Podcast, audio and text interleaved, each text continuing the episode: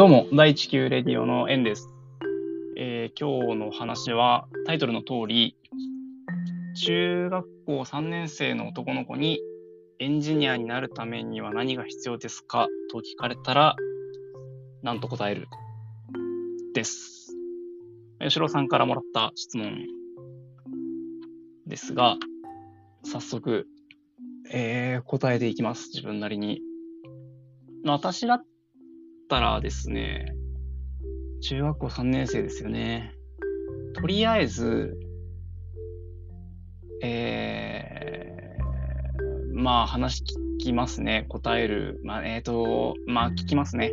聞くけど、まあでも、そんなに重要じゃないかな。私は、えー一番答えるこう答えるかなというのは、あのとりあえず調べ方を教えます。答える、まあ答える、なんと答えるっていう答えになってるのかちょっと、あれですけど、あのマンツーマンで調べ方を教えます。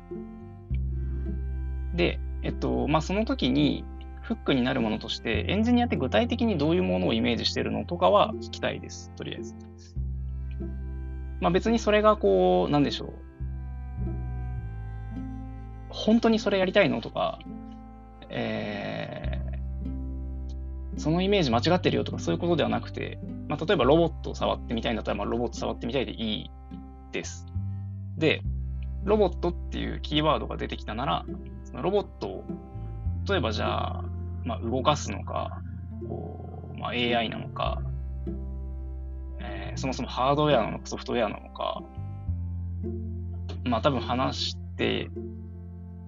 見ないと分かんないことたくさんありますけど、その、まず言語化の作業が多分この子には必要かなと思うので、あの、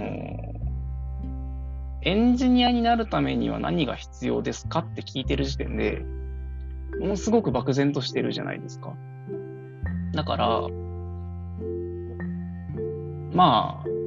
具体的にしてあげたいですよね、せめて。自分が言っていることがどういうことなのかなっていうのを。なんか、これって、あの、プロスポーツ選手になるためには何が必要ですかって言ってるようなものというか、まあ、まあ共通するものはそれあるだろうけど、健康な肉体とか。あの、多分この質問のままだと、多分そういう答えにしかたどり着かないと思うので、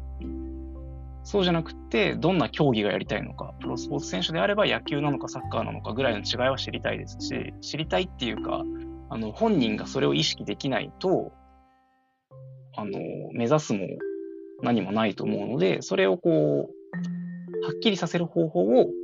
教えてあげたいなと思います。で、えまあ具体的には、とりあえず、えー検索する。今は、えーパソコンもスマートフォンもあるので、ひたすら検索する。ひたすら検索して、あ、こういうのがやりたいなっていう具体的なイメージがせめてつかめるまでは、人に聞く段階では正直ないかなと思うので、あのーうん、その方法を教えたいかなと思います。で、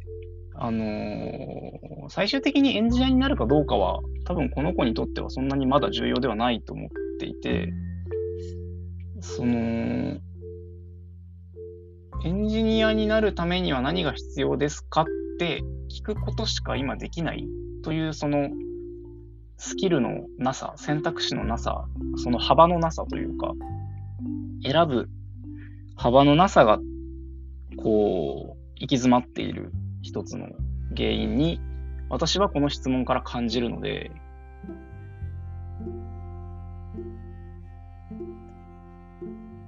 そうですね。そうだから、この解像度の質問しかできない状態から、例えば、じゃあ、中学校3年生でエンジニアになるって言ったときに、えーまあ、エンジニアというものが、その彼が何を指してるかにもよりますけど、例えばプログラミングを使ってというスキルを駆使してお金を稼ぐことができればもうそれでエンジニアになれたと本人の中でこう思えるなら、じゃあ、その、一番近い仕事は何なのかっていうところを、まあ、調べてみてもいいですし、でそれをやるためにはこういう言語が必要でとか、その言語の実務経験がこれぐらい必要で、じゃあ実務経験を今すぐ積むのは難しいけど、じゃあ専門学校、プログラミングを専門学校で学んだりっていうことはできるんだろうかとか、そのためにはどれぐらいお金が必要なんだろうか、じゃあこのお金を用意するためにどうすればいいんだろうかっていうふうに、えー、質問内容が変わってくると思います。で、その時に、えー、検索するだけじゃどうにもならないところにたどり着いて、ようやく、あの、大人の出番というか、あの、まあ、そこまでをサポートするのも大人がやったって全然いいんですけど、まあ、でもそこまでたどり着けると思うので、方法を知っていれば。そこかなと思いました。この質問をもらったときに。自分の話を、あのちょっとおまけで付け足すと、えっと、私は小説が好きですごく読んできたんですけど、小学校、中学校くらい特に。で、小学校の時なんて特に、えー、わからないまま読んでる本たくさんあったんですよ。で、今でも覚えてるのが、小学校3、4年生ぐらいの時に、灰谷健次郎さんっていう元教師で、えーまあ、主人公が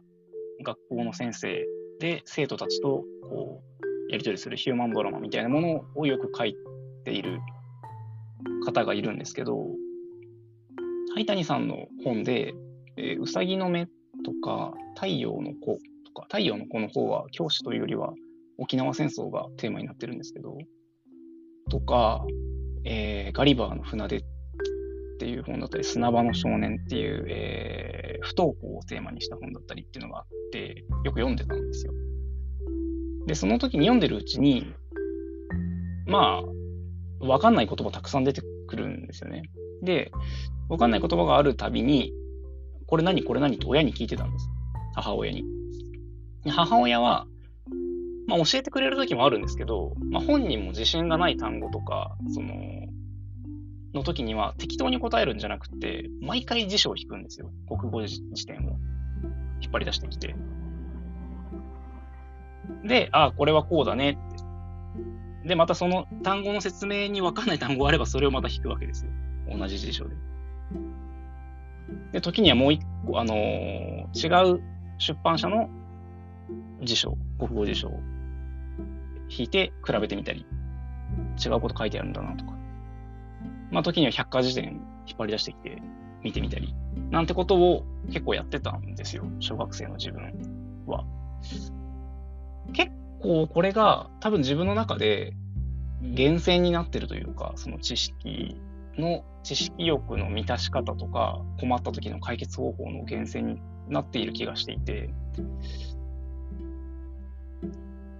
でも、これって、あの、辞書で調べなって言葉で言われただけじゃ多分わかんないので、一緒に調べるか、まあ、せめてこう、目の前でこう調べるところを見せる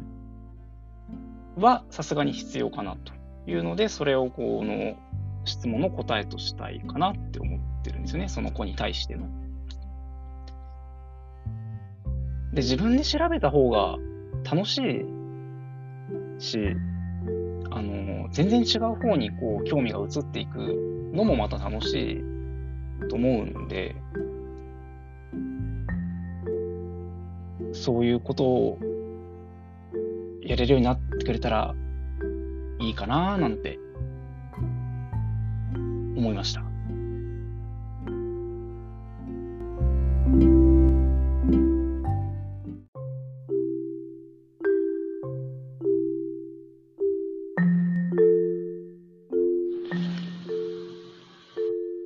えー、ここからは、いつも通りと言いますか、もうちょっと具体的な話をしていきたいなと思います。あのー一つ前のチャプターは、あのー、なるべくこう、なんでしょう、タイトル詐欺にならないようにしたいなと思って、質問に、なるべく質問通りに答えてみました。っていうのも、最近、あのー、我々のこのラジオえー、過去回から順に YouTube に上げてるんですけど、それを、あの、YouTube の方のこうプラットフォームで見たときに、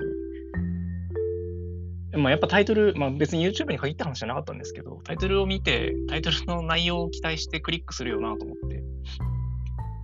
タイトル通りの話が頭に来てないと多分ちょっと、こう、まあ、あんまり親切じゃないかなと思ったので、ちょっとなるべく冒頭にちゃんとタイトル通りの話をしてみようかなと思って、ちょっと取り方を、取る順番を変えてみました。でここからは、あの、吉郎さん、前回の吉郎さんの話を前提とした話、えー、どういうことかというと、この、先ほどのエンジニアになりたいという質問をしたのが、吉郎さんの甥っ子くんの話だったんですけど、まあ、そこのいろいろな前提を踏まえて、改めてちょっと話をしてみたいなと。で前提というのは、あのそもそも、実はこの質問も、甥っ子くん自身が吉郎さんにした質問じゃないんですよね。吉郎さんのお兄さんが、えー、うちの子がこう言ってるんだけど教えてやってもらえないかみたいなことで電話を、あの連絡をして、して、連絡が来て、えで、じゃあまあどうしようかなっていう話だったんですよね。で、吉野さんの方から、まあその話の最後の方で、あのー、付け加えてもらってたのが、まあどういう話をしたらいいと思うっていうのがあれば教えてほしいですっていうのと、こういうのはちょっと気をつけた方がいいっていうのがあれば、何かアドバイスくださいって言ってもらってたんですけど、まあ、あのー、吉野さんに、なんでしょう、アドバイスすることは正直ないかなっていうのは、あの、傾聴を心がけるっておっしゃってましたし、親にもなるべく喋らせないで本人の言葉を聞こうと思うって言ってたので、まあ本当それに尽きるかなと私も思いました。それ以外はむしろ全部余計かなっていうぐらい。っていうのは、あのー、うん、えー、なんでしょう。人格否定みたいな話にならないように気をつけたいですし、そう聞こえないように非常に気をつけたいんですけど、吉郎さんのお兄さんの話、吉郎様はもちろん身内なので、こう、ある程度、容赦のない言い方といいますか、されてる部分あるのかなと思うんですけど、なんというか、無責任ですよね。ちょっと。あの、まず、うちの子に教えてやってほしいっていう連絡が、ちょっと雑だなと感じましたし、で、じゃあ、吉郎さんがそれをまあ歓迎しますよと。あのー、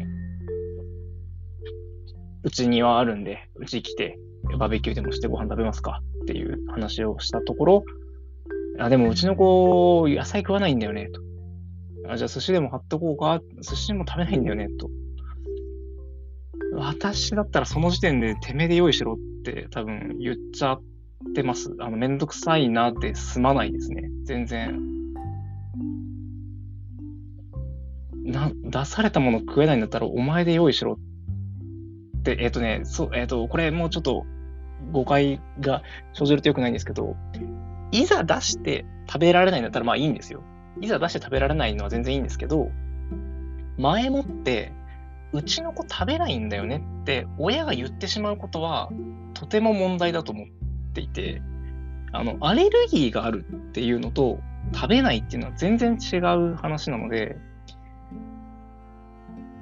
アレルギーだから、あのー、手間かけて申し訳ないんだけど、これだけは抜いてくれるとかアレルギーで気使わせちゃうから、こっちでご飯は用意するよとか、そういう話だったら何も問題ないと思うんですよ。でも、うちの子野菜食わないんだよね。寿司も食べないんだよね。じゃなくて それは、あの、過保護とかじゃなくて、無責任だと思います。あの、そのスタンスはとても良くないと思います。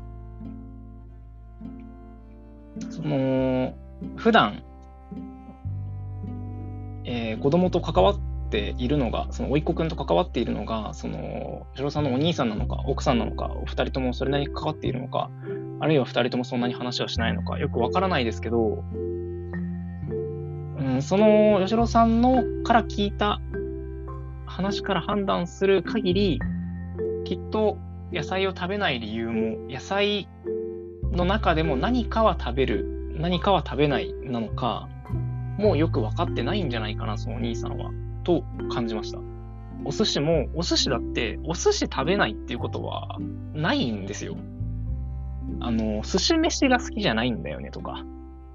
お酢の匂いが苦手でとか、あの、そういう言い方だったらまだわかると思うんですよ。じゃあ卵焼きでも食べれるだけだったら食べられるよねとか、あの、野菜食わないんだよねっていうのも、あの、ダメな野菜と食べれる野菜は、あの、あると思うんですよ。野菜であれば絶対食べないみたいなことは、あの、逆に難しいので、野菜って本来別に、あの、なんか、そういうカテゴリーじゃないじゃないですか。人間が勝手につけてるカテゴリーなんで、その、野菜だから食べない、肉だから食べるとかそういうものではないはずなのに、野菜食べないんだよねって言い方をもし本当にお兄さんがそのままこの言葉の通りしてたんだとしたら、とても雑な関わり方をされてるんじゃないだろうかと気になりました。あのー、私の兄がですね、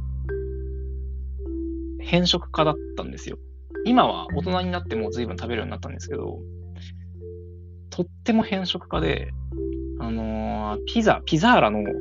照り焼きチキンのピザが好きでよく食べてたんですけど、ピザを頼むっていうと、やつはそれを犬一番に頼むみたいな感じだったんですけど、照り焼きチキンのピザにはですね、椎茸が、細かい椎茸が入ってるんですよ。それをもう丁寧に丁寧に取り除いて 食べてました。でも、あの、薬味のネギとかは好きだったりとか、えー、こう、なんでしょう。メンチカツに入ってる玉ねぎだったら気にしなかったりとか、ハンバーグとかメンチカツの玉ねぎ気にしなかったりとか、揚げ物と一緒に食うキャベツはバクバク食べたりとか、なんかその、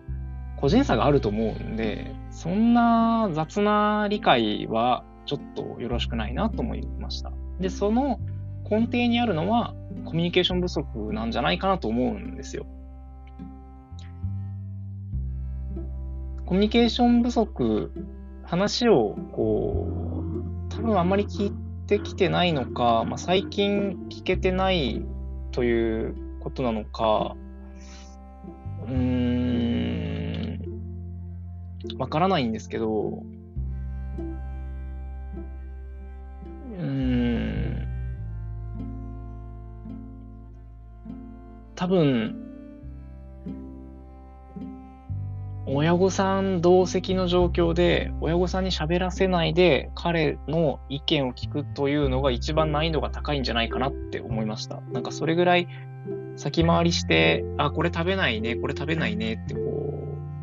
う、やっちゃ、これ食べないよね、これやんないよねっていうふうに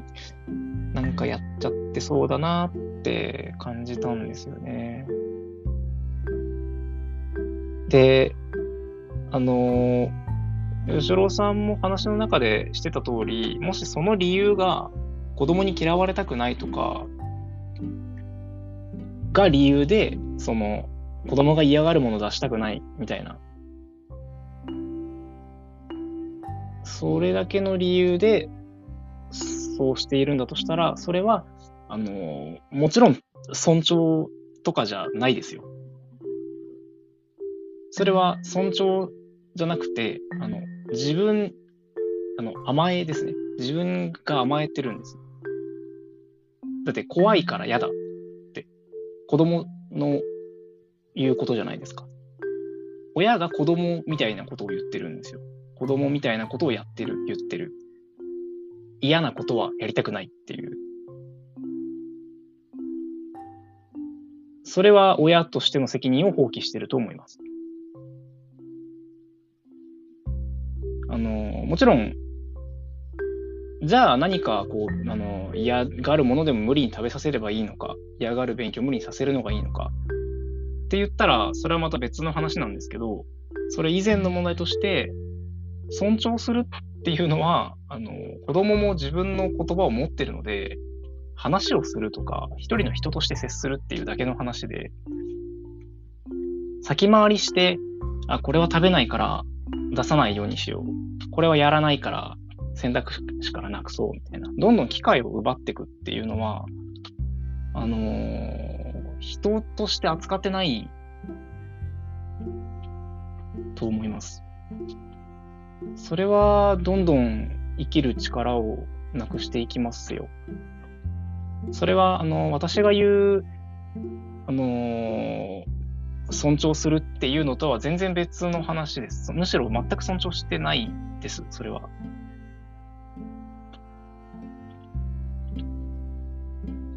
はい。子供を大事にするっていうのはそういうことではないです。子供を、子供、あの人間として扱う。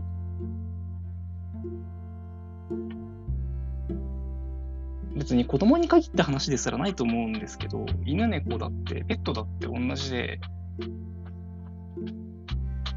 あのー、最低限のケージに押し込めておくことを良しとする飼い主ばっかりじゃないんですよ。この子はこれで満足してるからとか、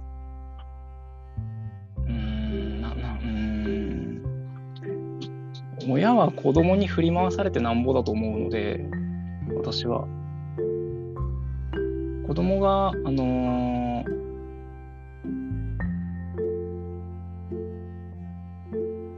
ー、わがままを言って、その、そのわがままをいいダクダクと聞くのが親の責任ではなくて、えっと、そういう振り回されるではなくて、あの、例えば子供が嫌がっても、予防接種には連れて行きますし、子供が嫌がっても薬は飲ませますし、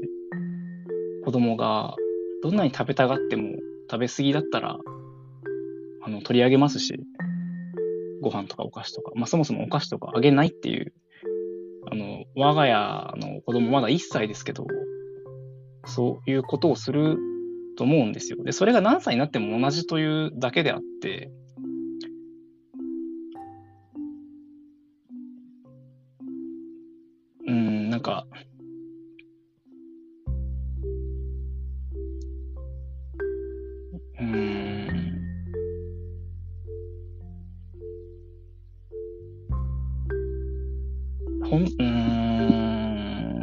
それが難しいんですよね。それが難しいケースがあるんですよね。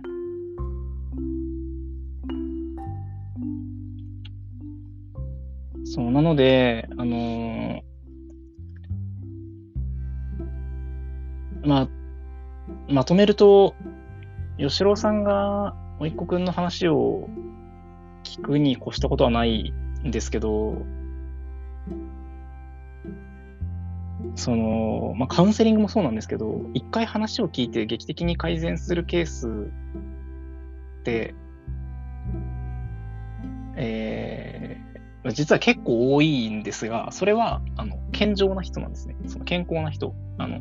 けんえーと、逆に言うと、えー、普段何事もなく普通に健康に暮らしているつもりの人でも、こう相談してみると結構話すことがある。で、結構スッキリできる。っていう人が、えー、7割ぐらい、6割、7割ぐらいなんですよ。1回カウンセリング受けるだけで。スッキリする。そのカタルシス効果を得られる。でも、えー、残りの3割は、10回、20回通わないとなかなか解決しないんですね。10回、20回で解決すればいい方法です。で、えー、おいっ子くんは、まあ多分そちら側だと思います。一回話してスッキリすることではないと思うので、あのー、かといってその吉郎さんがずっと付き合うのもなかなか難しいと思うんですよね。なので、なんか、その、まあ、かといってこう、親御さんと話をして、何か劇的にスパッと良くなるようなものだったら、そんな苦労しないと思うので、難しいことだと思うんですけど、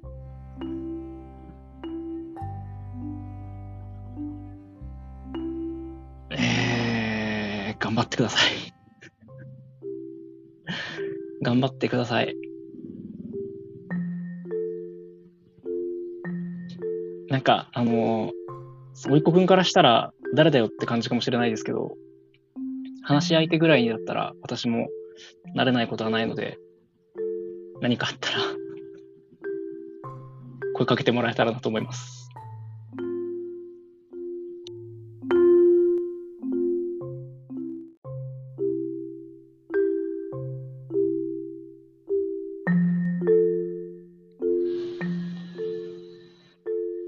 ここからは吉郎さんへの質問です。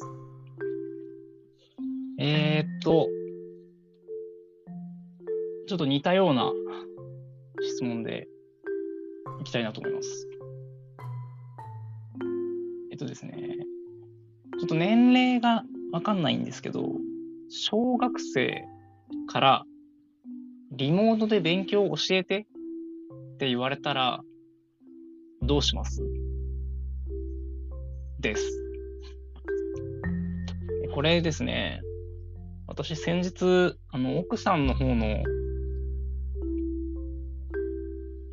おばあちゃんなので、まあ、おばあちゃんですね。奥さんのおばあちゃんの法要、法事に行ってきまして、でそこであの親戚が結構集まっていて、奥さん方の。の中で、えー、小学生くらいの子、えっ、ー、と、何歳って言ってたかちょっと、うろ覚えなんですけど、まあ、7、8、9歳くらい高学年までは行ってなかったかなぐらいだと思うんですけど、の子が、えー、うちの奥さんのお兄さん。その子から見ると、その子から見ると、えっ、ー、と、まあ、いとこ、いとこのお兄ちゃんって感じですかね。に、リモートで勉強教えてって言ってたんですよ。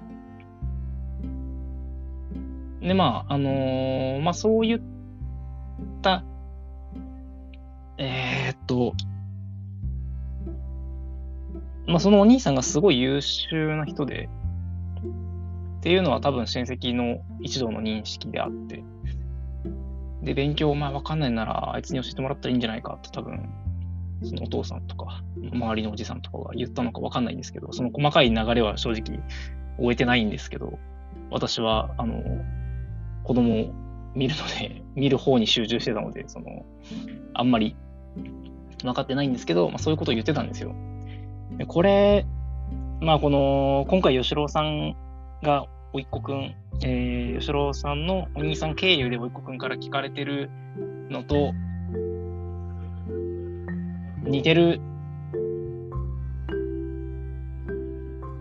と思うんですが、あえて聞いてみたいなと思って。っていうのは、私がなんかあの気になったのは、これをあいつに聞いてみろって、多分、まず大人が言わないと、わざわざ言わないんじゃないかなと、子供が自主的には思ったんですね。だとしたら、その大人はすごくやっぱ無責任に私には映って、あの、まあ、別に特定の誰かをこう、なんでしょう、非難したいとかじゃなくて、なんかこういうのってあるよなと思って。あのー、子供は、まあまあ、しょうがないと思うんですよ。まあ、子供は子供で使える、気を使えるようになったらいいねと思うんですけど、まあ、いいと思うんですよ。気、言うだけ言う分には。でもこれって、大人、この言われた側からすれば、本当に、その、もちろん、なんでしょう、社交辞令的に、こう、さらっとその場の話で流すのが大半かとは思うんですけど、でも子供結構真剣に言ってたんで、本当にこの言われた側が本当に引き受けた場合、その、の方が大変だと思うんですよ。子供にとっても。で、その子供の親も気使わんかなって思うんですよ。なんか、それ、すごい、うーん、などう、うーん、なんか、もう気つ、なんか気使わないのかなって思ったんですよね。そういうの。だこれ、あの、まあ、正直、今回のその吉郎さんがお兄さんから言われたっていうのにも似たようなことを私は感じてるんですけど、それ、気、そこの、そこは気使わないんだなと思って、これって、えっ、ー、と、まあ、その、今回のエンジニアの話とこれに違いがあるとしたら、エンジニアの話は一応、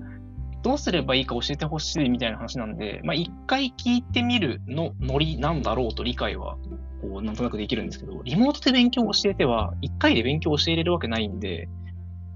継続的なことが予想されると思っていて、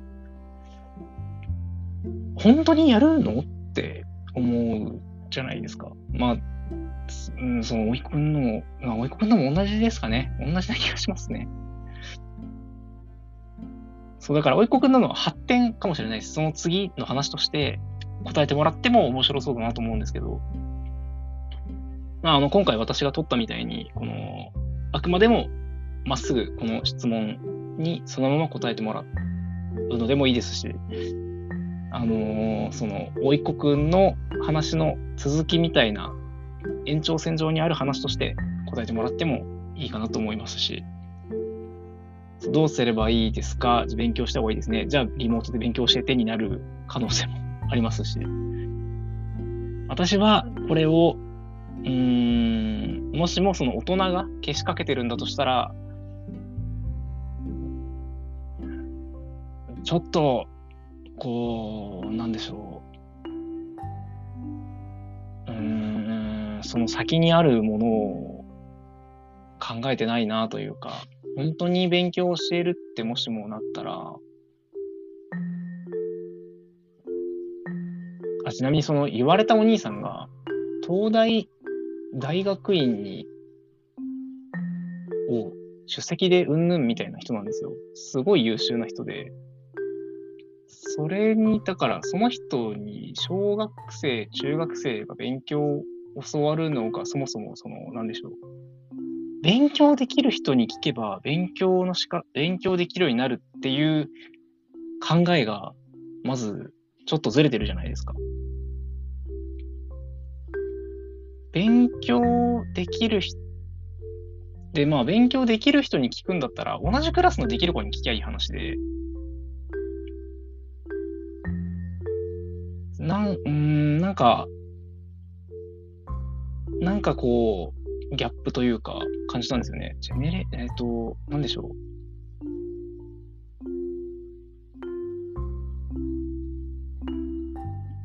値観のギャップなのか、なんか、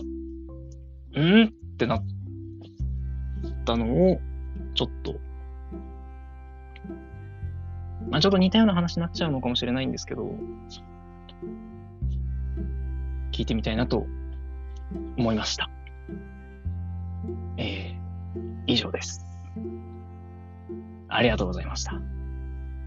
失礼します。